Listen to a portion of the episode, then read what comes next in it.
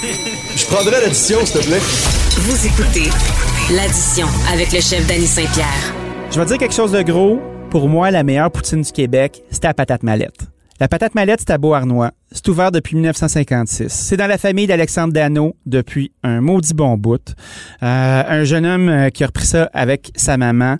Euh, c'est un- une entreprise qui est saisonnière, qui, à mon avis, joue très, très bien le registre du casse-croûte classique québécois bien fait. Fait on parle pas de, choses qui sont un peu ésotériques. C'est de la poutine, des frites, des hot dogs, des hamburgers, d'autres affaires probablement que j'ai pas remarquées, mais qui sont au rendez-vous. Euh, on mange à l'extérieur, c'est le fun. Puis il y a toutes sortes de typicités. Puis j'ai Mathieu Monette qui est le gérant de la patate mallette, qui est un ami à nous. Puis j'avais envie de jaser de qu'est-ce que c'est, René, un casse-croûte de qualité. Salut Mathieu. Salut Danny, Euh, quelle belle introduction, ma foi. Ben c'est bien mérité. Fie-toi sur moi. C'est drôle, hein? Parce que moi, le 45 minutes de char pour avoir mon fixe de, de poutine de patate mallette, je le fais. Je le fais avec ma famille. Je suis pas tout seul. À chaque fois que je viens, il y a- il y a des line-up qui tournent le coin. À ton avis, c'est quoi qui fait le succès de la patate mallette?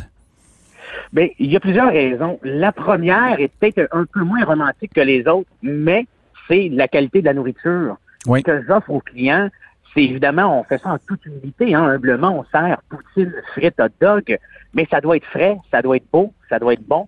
C'est frais du jour. Donc, la qualité de ce que j'offre aux clients pour qu'ils aient le goût de revenir, il faut que ça soit bon. On Ben va oui. pas juste revenir pour nos beaux yeux.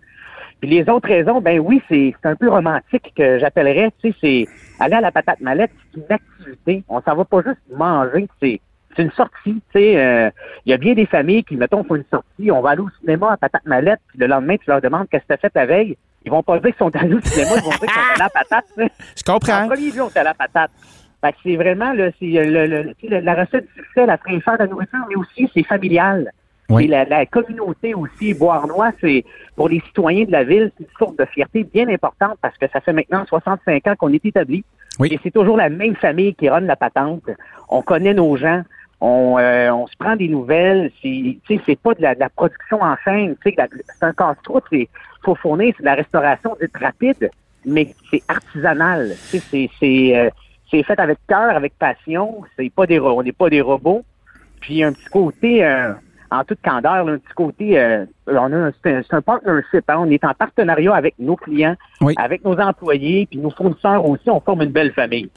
Ben, tu vois, moi, je trouve que depuis quelques années, là, on commence à respecter puis à, à considérer le registre du casse-croûte. Parce que longtemps, euh, tu ne pouvais pas arriver puis dire, euh, ben moi, je travaille dans un casse-croûte puis être vraiment cool, tu sais. Puis Ouais. J'ai l'impression que maintenant, on, on a réussi à faire une, une espèce de ménage de notre identité, puis que le casse-croûte, puis surtout les casse-croûtes qui sont plus régionaux, tu sais, euh, veux pas, on sort de Montréal, puis euh, même si le- les ingrédients se ressemblent, il y a tout le temps comme une espèce de petit twist. Est-ce que tu sens cette valorisation-là, toi? Ben oui, beaucoup, ne serait-ce que parce que maintenant, rendu dans les années 2000, euh, le casse-croûte, du moins dans mon coin, on est ce que j'appelle le parvis de l'église. Oui. Les gens s'y retrouvent, parlent, prennent des nouvelles. On est, on est saisonnier, l'hiver, on est fermé et on annonce le printemps. Encore plus que jamais avec la COVID, quand on est ouvert pour les gens, c'est une libération de se dire, ah, je vais aller chercher un take-out parce qu'on ne peut pas recevoir les gens, évidemment, mais du moins de sortir de la maison, aller chercher un take-out dehors, attendre au soleil, repartir, prendre des nouvelles de son voisin. Ben oui. C'est magique. Les gens sont là pour jaser, avoir du plaisir, avoir de la bonne qualité de bouffe, puis aussi, c'est c'est le fait d'être ensemble. Le- Ouais, ça, ça regroupe tout le monde. C'est accessible aussi. Tu sais, mettons, euh, pendant longtemps, on pensait que la, la définition de la cuisine euh, régionale ou locale euh, québécoise, ben, elle passait par les nappes blanches, elle passait par les grandes tables. Puis on commence à se rendre compte que ce qui se passe dans les nappes blanches, ben, ça suit les tendances mondiales, mais le casse-croûte, il est à nous. Puis non seulement il est à nous, mais on est capable de le partager avec l'ensemble des gens. Puis je pense que la gastronomie, ça commence là. C'est pas juste une affaire de fric ou de standing. La gastronomie, c'est une traduction culturelle qui se passe par la table. Puis ça, je pense que vous l'avez, c'est un chaud temps. Eh ben, merci beaucoup. Puis, je, vais en rajouter une couche. Ah oui, ah oui, ah oui. qu'importe- ben oui, ben je me dis, les clients, là, qu'importe qui tu es, là, Oui. que tu sois riche, pauvre, qu'importe, la personne que- qui est devant moi, je vais la traiter comme le prince qu'elle mérite d'être traitée. Tout le monde, pour moi, c'est, ce sont des princes. Qu'importe qui, qui est devant moi, c'est pas, T'es es un être humain comme tout le monde. Il y a des gens qui, il y a des gens qui, ont, qui font des très très gros sous qui viennent manger, d'autres qui font moins de petits, qui font juste des petits sous. Pas grave, je vais te traiter comme le prince que tu mérites d'être traité. Mais de toute façon, C'est, euh, et c'est pas parce que t'es riche que tu vas manger plus de hot dogs, de patates puis de poutine, tu sais. Fait que à la fin non, de la journée, ça. ça. change rien, c'est démocratique. Qu'est-ce qui fait la typicité de votre casse-croûte qui vous différencie? Tu sais, on connaît toute la passe de la théière, là, puis pour les gens qui la ben, connaissent pas, c'est que t'as une petite théière qui Ben met oui. ça au chaud. Mais après ça, Ben dans, dans vos spécialités, qu'est-ce qu'il y a qu'on connaîtrait pas? Ben, en fait, on va y également, on a, on a ce qu'on appelle le pain poutine, qui est un pain, généralement, on prend un pain estimé, Oui. puis on enlève la saucisse, puis on met en place de la poutine dedans. Hein? Ça, de généralement, quelqu'un qui conduit en auto, là, surtout que là, avec la COVID, tu conduis en auto, tu peux pas manger une poutine en conduisant, du moins, c'est un, tout un défi. Mais un pain poutine, là, tu manges la poutine d'un pain hot dog, là, Ben c'est magique. là. Ça fait la job, t'as de la poutine dans un pain, c'est bon, t'en prends un ou deux, trois, c'est tes cochons, c'est parti comme ça. hey, mais c'est qui, qui a pensé à ça? Ben, je pense que des. Bon, c'est- c'est des. euh, c'est pas encore validé, du moins dans l'histoire, mais je pense que c'était peut-être un chauffeur d'autobus de l'époque que je n'ai pas connu. Oui. Qui, justement, avait toujours, il voulait manger de la poutine, t'es pas capable, puis le chauffeur d'autobus s'est dit, hey, attends, attends une minute, là. On va mettre ça dans un pain, ça va se tenir tout seul. Aïe, aïe. Du moins, c'est ce qu'on pense que ce serait, mais je suis pas capable de valider exactement, évidemment, là. C'est comme une guédille dans un stimé, puis euh, ça sort comme ça. Ça fait combien de temps que t'es Et à ouais. pa- ça fait combien de temps que t'es à patate, toi? Une, une bonne douzaine d'années, là. Une bonne douzaine d'années. Fait que, tu sais, en 12-15 ans, j'ai, vu toute une évolution dans, dans le- la demande de la clientèle. Ce Oui. le plus, ça, ça a beaucoup changé dans les dernières années. La poutine a un attrait euh, de plus en plus fort. là. À chaque année, on vend toujours plus de poutine. Puis les gens, maintenant, quand c'est le temps de dîner, à l'époque, je vendais deux hot dogs, une poutine, une liqueur, mais maintenant, les gens sont plus variés. Ils vont, vont manger un hamburger même sur l'heure du dîner.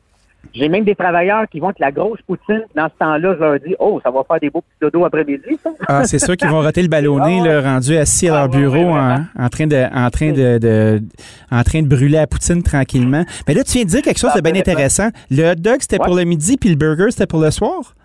Ouais, généralement, du moins, là, là, là, d'années, là, quand moi j'étais là deux jours, du moins, là, les, Wow. les travailleurs, c'est temps comme, faut que ça soit vite, OK, deux hot dogs, une frite, une poutine.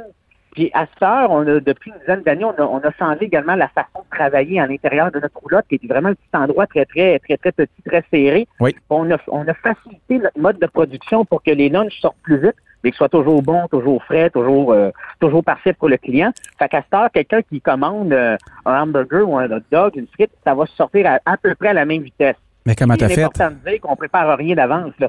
Ben, en fait, c'est c'est c'est c'est toute une logistique, une, toute un- logistique. Je dis, moi, je suis comme le maître d'œuvre, si on Oui. veut, le chef d'orchestre. Mhm. Fait que je vais tout de suite, me, je parle à tous mes employés. On on n'utilise pas de d'ordinateur pour commander les choses. On n'a pas de temps à perdre, on se parle.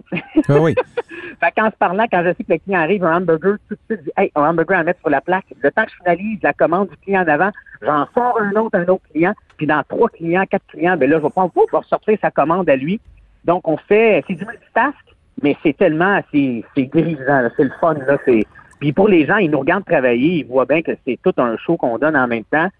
C'est vraiment super le fun, là. Ben oui. Vous êtes combien sur un gros shift en même temps dans la roulotte? Dans roulotte, sur un gros chiffre, là, je dirais, à l'intérieur, on est, euh, on, on peut être facilement jusqu'à 6. Wow. C'est-à-dire quelqu'un qui prend les commandes, quelqu'un qui s'occupe des friteuses pour faire frites et poutine, Oui. une autre personne qui fait qui blanchit la patate frite en prévision du prochain repas, de la même journée, évidemment. Oui. Une autre qui est au plaque, un autre au steamer pour faire les hot dogs, puis j'ai un, j'ai, j'ai un, un, euh, je vais appeler ça un boss boy, Oui. qui s'occupe de nettoyer, rendre ça propre, s'assurer que les lieux, euh, tout est correct, on, on manque de rien. Euh, puis ça, écoute, nos soupers et nos dîners, comme tu sais, euh, ça roule, ça roule en fou. On est choyé avec la belle météo qu'on a eue depuis le 1er avril qu'on est ouvert. Là, on a eu vraiment de la belle météo. Ben oui. que, euh, le monde est au rendez-vous. On est bien fiers de ça. Combien, euh, combien de clients tu peux faire dans une grosse journée? Tu sais, combien de têtes de pipe, de- combien de clients, combien de têtes de pipe euh, tu Oh. peux faire? Es-tu capable de l'évaluer? Pas. Eh, écoute, j'aurais, Alexandre serait meilleur que moi pour dire ça. Quelques, je dirais quelques centaines. Là. Je- OK. oh, Admettons oui. un, Oh, oui, gros chiffre, tu sors combien de dogs? Un gros chiffre pour le fun? Eh, mettons, 60, mettons un paquet. Je fais, des petits calculs mathématiques vite, vite, là. Ben oui, du bout de la tête, là. Ben, mettons, ouais, c'est un genre un bon 400 certains, là, euh, 500 Si. certains hot dogs, là, d'une bonne journée. Ouais, ouais, L'eau. 400-500. Je dirais dans ces, dans ces eaux-là, dans ces eaux-là. Puis on a, euh, tu sais, c'est ça, on veut tellement être efficace que même le steamer dans lequel je mets mes saucisses puis euh, mes pains, ben, Oui. il, euh, était fait spécialement pour nous. Hein? Parce qu'un conventionnel rentrait pas dans la roulotte. Il a fallu comme prendre les mesures puis en faire fabriquer un qui, qui fitait, excuse-moi pour l'anglicisme, mais qui Ah non, ça va, ça va. dans ma roulotte parce qu'on n'avait pas le choix de, on n'avait pas le choix de faire ça pour être bien fonctionnel à notre façon.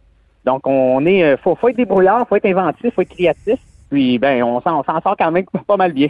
Ben non, c'est clair. Euh, pour fabriquer votre nourriture, est-ce que ça se passe dans la roulotte ou vous avez une cuisine ailleurs? J'ai, euh, ben, en fait, dans- en arrière de la roulotte, une maison. C'est un lieu d'entreposage. Et, et à l'intérieur de ça, j'ai une pièce. Une pièce pour justement éplucher les, les pommes de terre. Oui. Puis également, le matin, j'ai toujours une personne qui arrive un peu plus tôt que les autres pour préparer là, quelques pots de choux, d'oignons, de condiments. Euh, la sauce aux cerises aussi pour les rondelles d'oignons, très, très, très important. Si vous venez à Bois-Neuf, vous commandez une rondelle d'oignon, prenez une sauce aux cerises, du côté sucré, là Oui, oui, oui. pas mauvais pour les papilles. Donc, on prépare ça d'avance le matin. Puis, euh, sinon, le reste, on fait tout ça dans la roulotte. Wow! Quelle histoire, hein? Est-ce que tu sens Ouais, qu'il y a du respect? euh, tu sais, je, je parlais un petit peu plus tôt. C'est drôle, moi, ça fait 25 ans que je suis en cuisine, un petit peu plus même. Puis à l'époque, le Ouais. métier était pas tout à fait glamour, tu sais. Tu peux pas arriver dans un bar puis aller cruiser une fille en disant euh, Hey, moi, je suis un cuisinier, tu sais. Tu vas cruiser une fille de juge, Non, non, là. non. Elle va te regarder en voulant dire Hey, mon beau wabo, là, t'es bien cute, là. Je vais te garder un petit peu, là, mais euh, m'a disposé, tu sais. Est-ce que, euh, est-ce que tu sens maintenant qu'il y a du respect quand tu dis Moi, là, je suis gérant patate mallette puis je m'occupe de l'institution, euh, Ah ouais. que, que les gens ont les yeux brillants quand ils te regardent? Oui, euh, tout à fait, parce que la patate mallette, c'est pour bien des gens, c'est comme si ça leur appartenait également. Wow! Évidemment, c'est une entreprise qui se veut priver, mais Alexandre, qui est le propriétaire maintenant, Marie auparavant, sa grand-mère Eliane, ben, se sont toujours très, ils sont, ils sont toujours impliqués dans la communauté, ne serait-ce que pour euh, des petits sous à donner pour euh, les, pour le centre communautaire, pour euh, la maison des jeunes.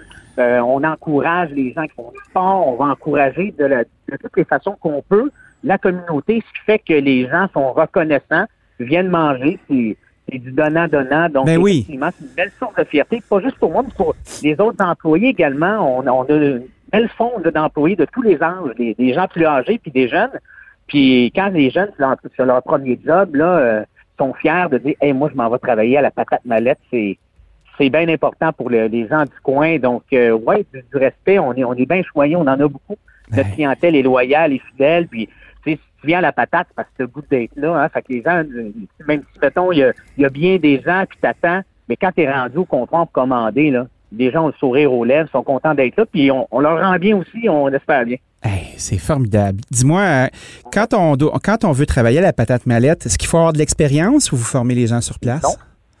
Non, non, on, forme des gens sur place. On a, on a des beaux, euh, des beaux protocoles par rapport à, la formation d'employés, de la formation continue également là, pour euh, différents postes de travail.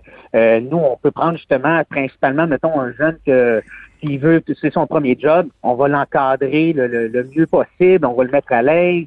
C'est un travail d'équipe, hein. Fait que pour nous, c'est bien important que les gens comprennent que tu on est, on peut être 5-6 dans une petite roulotte toute petite, donc on n'a pas le choix de bien s'entendre. Si, si le courant passe pas, euh, vous allez trouver l'été long. Il faut, pas- faut que ça passe, on n'a pas le choix. Fait que tout le monde euh, pose des une gens, bonne euh, une bonne attitude avant d'avoir des aptitudes puis de- d'avoir le goût d'être là, c'est clair. OK, ça, t'as 10 en plein. secondes pour me faire un pitch de course là, pour nous inviter à venir la- à Patate Mallette puis euh, vous rendre Parfait. visite cet été. Vas-y. Excellent. Si vous venez à la patate mallette, prenez pour acquis. Vous allez être reçu, là. Vous allez être reçu comme un roi, un prince. Ce qu'on va vous offrir en toute qualité, patates, poutine, hot dog, frais, beau, chaud, avec un sourire. Soleil, pas soleil, on va vous le donner le soleil tant qu'il faut. Ah, si, je m'en viens. Je m'en viens, Mathieu Monette, je m'en viens. Oh, Danny, viens-t'en. Merci infiniment pour ce beau moment de radio. Hostie que ça fait du bien. Merci Mathieu, on se voit bientôt. Merci à toi, à bientôt.